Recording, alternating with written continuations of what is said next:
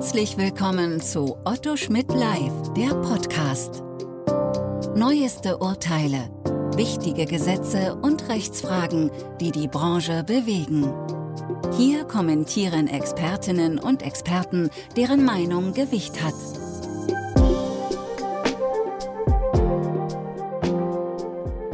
Herzlich willkommen zu einem neuen Podcast Datenschutzrecht in der Podcast-Reihe von Otto Schmidt Live. Mein Name ist Dr. Jens Eckert, ich bin Rechtsanwalt, Fachanwalt für IT-Recht und seit 20 Jahren zum Datenschutzrecht beratend tätig.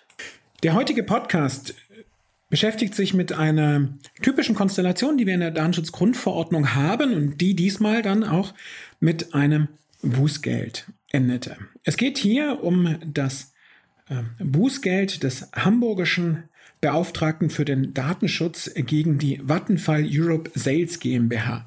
Ich bin am Verfahren nicht beteiligt gewesen, das heißt, ich kann keine Insights ausplaudern. Ich stütze mich insoweit auf die ähm, veröffentlichten Informationen auf der ähm, Seite datenschutz-hamburg.de und auf der Seite von Vattenfall. Ich möchte es nur vorhin, voranschicken, damit hier keine Missverständnisse entstehen. Das Spannende an dieser, an diesem Verfahren ist, aber vielleicht dazu erst zum Sachverhalt, damit man es versteht. Ähm, hier ging es wohl darum, dass von Mitte 2018 bis Mitte 2019 die, ähm, das betroffene Energieversorgungsunternehmen anhand ähm, historischer äh, Kundendaten ähm, geprüft hat, ob äh, sie ähm, besonders wechselwillige Kunden vor Augen haben.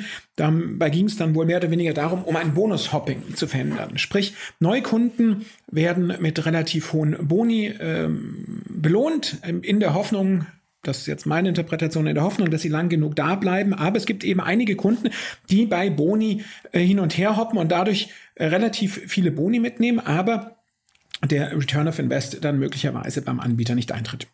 Kann ich nicht ganz genau sagen, wie es in dem Fall war, aber ähm, das ist das, was man so ungefähr der Presseberichterstattung entnehmen kann. Ähm, man denkt da so ein bisschen hier an die Zusammenarbeit, die geplante Zusammenarbeit der ähm, Energieunternehmen mit Schufa, aber das ist auch nicht das Thema, um was es hier geht, sondern tatsächlich um die Frage ähm, dieses Verfahrens, dieses Tuns und des Umgangs des Unternehmens damit. Und jeder springt jetzt direkt gedanklich auf, ist das denn zulässig? Und dann muss man sagen, das Spannende an diesem Bußgeldverfahren und an dem Bußgeldbescheid ist, das war gar nicht ähm, der Gegenstand der Sanktion, die sich, ähm, wenn ich das richtig gesehen habe, ähm, doch auf ganz knapp über 900.000 Euro beläuft. Ähm, hier heißt es, der hamburgische BFDI, der Bundesbeauftragte für den Datenschutz und Informationsfreiheit, hat daraufhin gegen Vattenfall ein Bußgeld von 901.388,84 Euro verhängt. Weiter heißt es hier, die festgestellte Rechtswidrigkeit bezieht sich nicht auf den Datenabgleich an Sonden an, an sich, sondern auf die nicht ausreichend erfüllten Transparenzpflichten ist der beschränkt. Der Bescheid ist rechtskräftig. Ähm, der Presseerklärung von Vattenfall habe ich entnommen, dass die den äh, Bußgeldbescheid akzeptiert haben. Also hier wieder die Konstellation, dass ähm, eine vermeintliche Nebenpflicht in der Praxis, nämlich die Transparenzpflicht zu einem Bußgeld und zu einem nicht ganz kleinen äh, Bußgeld, wie man in der absoluten Zahl ähm, annehmen mag, führt. Denn hier wurde die fehlende Transparenz sanktioniert und bemängelt und noch nicht einmal unbedingt das Verfahren. Dass das Verfahren nicht ähm, mit einem Verstoß gegen Artikel 6 aufgegriffen wurde, spricht aus meiner Sicht dafür, dass Vattenfall hier gute Argumente anbringen konnte, warum das Verfahren zumindest nach Artikel 6 Absatz 1 Satz 1 Buchstabe F auf Grundlage der Interessenabwägung ähm, zu rechtfertigen ist. Das fallen mir auch einige Argumente ein, das kann ich gut nachvollziehen, aber, und das ist bemängelt worden, eben die Kunden sind nicht ausreichend, wie es dann auf der Seite der Aufsichtsbehörde heißt, nach Artikel 12, 13 DSGVO informiert worden. Und das ist es, was man immer wieder im Auge haben muss, etwas, was übersehen wird. Und hier spricht mal, wenn man den Fall analysiert, einiges dafür, dass er gar nicht der Artikel 13 in seiner Standard Variante, nämlich nach Absatz 1 und Absatz 2, dass die betroffene Person bei der Erhebung ihrer oder im Zeitpunkt der Erhebung der personenbezogenen Daten über Folgendes zu informieren ist. Ich glaube nicht, dass die Regelungen einschlägig waren, ja, sondern dass vielmehr die Regelung des Artikel 13 Absatz 3 hier zum Zuge kam. Im Artikel 13 Absatz 3 der DSGVO heißt es, beabsichtigt der Verantwortliche, die personenbezogene Daten für einen anderen Zweck weiter zu verarbeiten, als den, für den die personenbezogenen Daten erhoben wurden, wurden, so stellt er der betroffenen Person vor dieser Weiterverarbeitung Informationen über diesen anderen Zweck und alle anderen maßgeblichen Informationen gemäß Absatz 2 zur Verfügung. Warum glaube ich, dass da die Regelung einschlägig gewesen sein könnte? Ich vermute, dass ähm, das Unternehmen schon eine Reihe von Kundendaten hatte und auch die dann nachträglich zum ersten Mal heranzog für diese ähm, Bewertungsfrage, ähm, ob ähm, es ähm, Bonushopper sind oder nicht. Ich schreibe das, man schreibt es jetzt einfach äh, mal so. Und das ist eine Regelung und darum geht es mir gar nicht mal um das Bußgeld und wie es bemessen wurde. Davon kann man in, in dem, was ich gelesen habe, jetzt auch nicht viel ähm, lesen. Ich komme nachher noch mal kurz drauf zurück. Aber dieser häufig übersehene Artikel 13 Absatz 3, ja, wenn ich Daten, die ich bereits habe, anderweitig weiterverarbeiten will, also zu einem anderen Zweck, zweckändernd weiterverarbeiten will, dann muss ich die betroffene Person vor dieser Weiterverarbeitung hierüber informieren. Das heißt, ich habe hier eine ähm, durch Transparenzpflichten unterstützte und flankierte das, das durch Transparenzgebote flankierte Zweckbindungsgebot der Datenschutzgrundverordnung, ja, die Zweckbindung. Daten, die einmal zu einem bestimmten Zweck erhoben worden sind und dabei alle Vorgaben beachtet sind, sind, dürfen zu diesem Zweck ähm, bis zu Erledigungszwecks oder äh, bis andere Löschpflichten eingreifen verarbeitet werden, sollen die aber zu einem anderen Zweck verwendet werden, dann muss ich die Zulässigkeit der zweckändernden Weiterverarbeitung prüfen und eben nach Artikel 13 Absatz 3 dann auch die Zulässigkeit hierzu. Warum?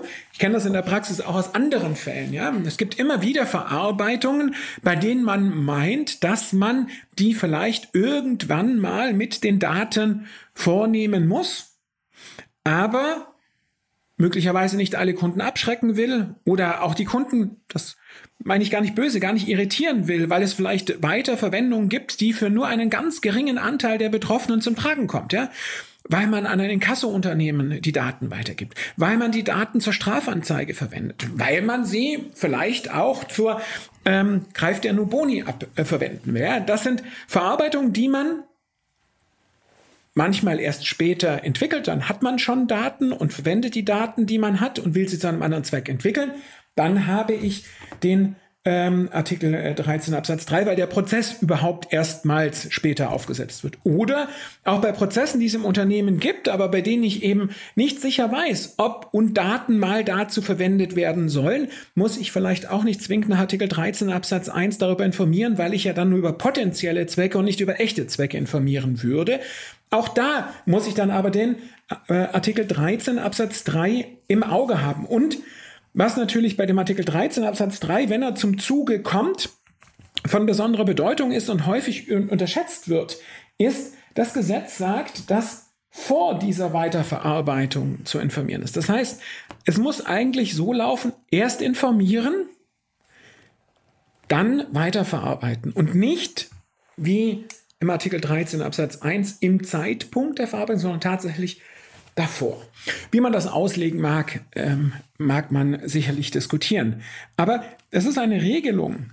Also einerseits die Transparenzpflichten überhaupt werden nicht selten äh, vernachlässigt, weshalb es durchaus mal betonenswert ist, dass auch die, diese vermeintlich gefühlte Nebenpflicht eine ist, die zu Ärger und zu Sanktionen führen kann und vor allem auch ich weiß natürlich nicht, nochmal, ich weiß nicht, ich war am Verfahren nicht beteiligt, ob der Artikel 13 Absatz 3 einschlägig ist, aber ähm, gerade der Artikel 13 Absatz 3 in der Praxis häufig übersehen wird, entweder unter dem zeitlichen Moment nicht richtig umgesetzt wird oder generell nicht richtig umgesetzt wird, aber auch ein Verstoß gegen die Transparenzpflicht ähm, darstellt. Deswegen macht das durchaus äh, Sinn, ähm, hier die Transparenzpflichten stets genauso ordentlich im Auge zu haben wie die eigentliche Zulässigkeitsfrage.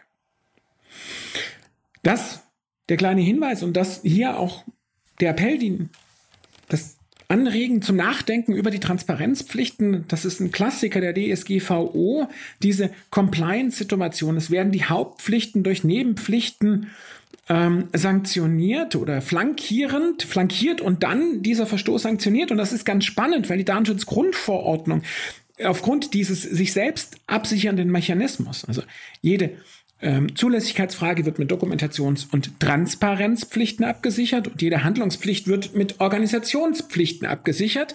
Und diese flankierenden Verpflichtungen sind ihrerseits wieder ähm, Bußgeld sanktioniert. Und das ist genau das, was, was dann hier so spannend ist. Ja?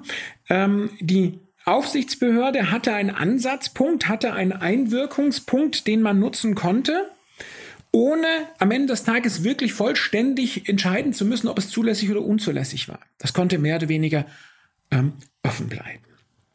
Zur Zukunft ähm, kann man lesen, ähm, dass hier ein Verfahren gefunden wurde, ähm, bei dem die Betroffenen zukünftig verständlich, tra transparent und verständlich über den Datenabgleich und diesen Zweck informiert werden ähm, Verbraucherinnen und Verbraucher können künftig informiert entscheiden, ob sie einen rabattierten Bonusvertrag abschließen möchten, der die interne Überprüfung ihres Status als Neukunde beinhaltet, oder einen nicht rabattierten Vertrag ohne einen solchen Abgleich. Das ist das Verfahren, das man jetzt gefunden hat. Ich finde super. Transparenz, ja.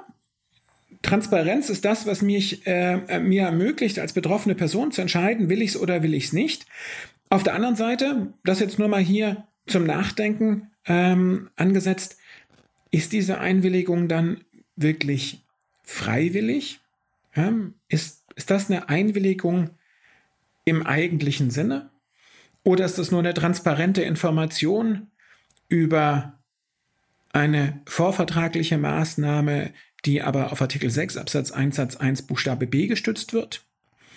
Oder ähm, ist das tatsächlich etwas, ähm, was auf die Interessenabwägung gestützt wird, Artikel 6 Absatz 1 F, und man nur eine Transparenz hat mit einer ähm, Widerspruchsmöglichkeit, ein Opt-out. Warum ich das anstoße, ähm, haben wir hier aus einem anderen Grund. Im äh, Tätigkeitsbericht, im aktuellen Tätigkeitsbericht der Landesbeauftragten für den Datenschutz Nordrhein-Westfalen, für den ähm, Landesbeauftragten für Datenschutz und Informationsfreiheit Nordrhein-Westfalen, ähm, hat, ähm, haben wir eine Aussage, bei der geht es darum, um die Einwilligung, Werbeeinwilligung, Newsletterversand ähm, als Voraussetzung für eine Gewinnspielteilnahme. Und das wird als unfreiwillige Kopplung ähm, verstanden und dann großartig ausgelegt, warum ähm, das unfreiwillig ist, weil die äh, betroffene Person keine echte Entscheidungsfreiheit hat und äh, deswegen sei das eine unzulässige Kopplung. Ähm, vor dem Hintergrund äh, kann man natürlich nochmal über das hier ähm, durch den hamburgischen Beauftragten von Datenschutz und Informationsfreiheit abgesegnete Verfahren äh, nachdenken. Ich bin jetzt vorsichtig mit dem, was ich sage, ähm, weil ich gar keine Detailinformationen über äh, die Gestaltung äh, von Vattenfall habe und die deswegen auch gar nicht kritisieren möchte und deswegen unter dem Aspekt auch nicht die Gestaltung, ähm, und, die man mit dem hamburgischen Beauftragten für den Datenschutz und Informationsfreiheit gefunden hat. Positiv hervorheben möchte ich aber, ähm, an diesem Punkt doch, dass eben eine solche Verständigung mit dem hamburgischen BFDI ähm, stattfinden konnte. Dass man tatsächlich auch die hier berechtigten und vollkommen nachvollziehbaren Interessen, berechtigten Interessen des Unternehmens anerkannt hat und mit dem Unternehmen im Zusammenwirken mit dem Unternehmen dann eben auch eine praktikable Lösung gefunden hat, die beides ermöglicht und die natürlich auch Transparenz beinhaltet. Insofern ist das hier auch ein positives Zeichen. Zur Höhe des Bußgelds kann man noch ähm, der, äh, der Pressemitteilung äh, der Datenschutzaufsichtsbehörde entnehmen dass in Anbetracht von rund 500.000 Fällen die Verhängung eines Bußgelds angezeigt war.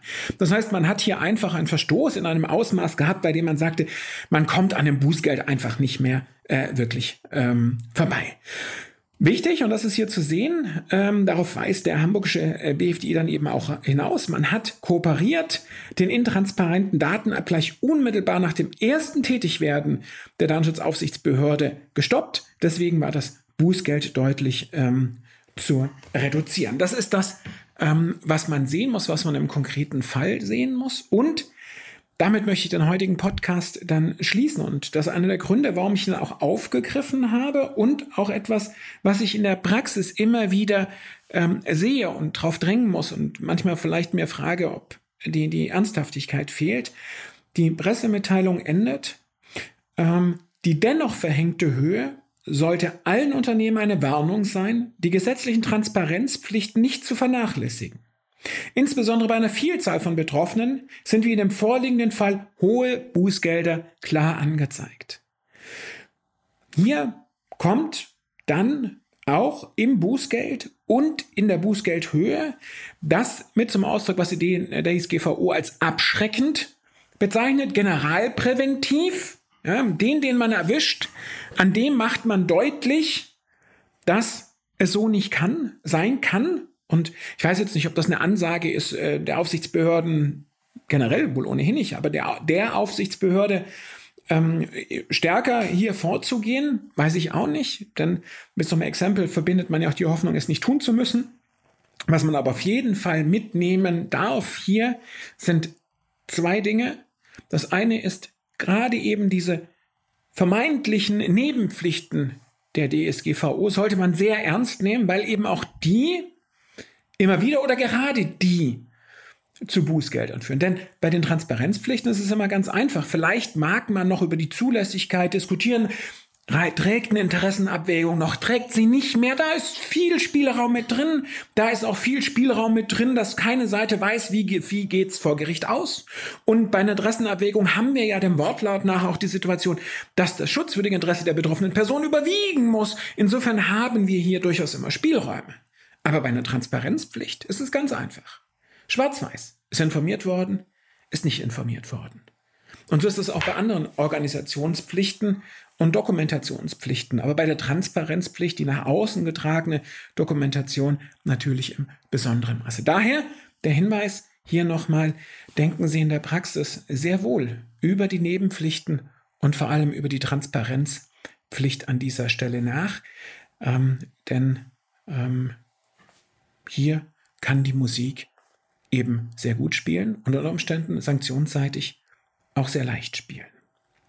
In diesem Sinne bleiben Sie dem Datenschutzrecht und dem Podcast gewogen. Auf Wiederhören. Sie hörten Otto Schmidt live, der Podcast.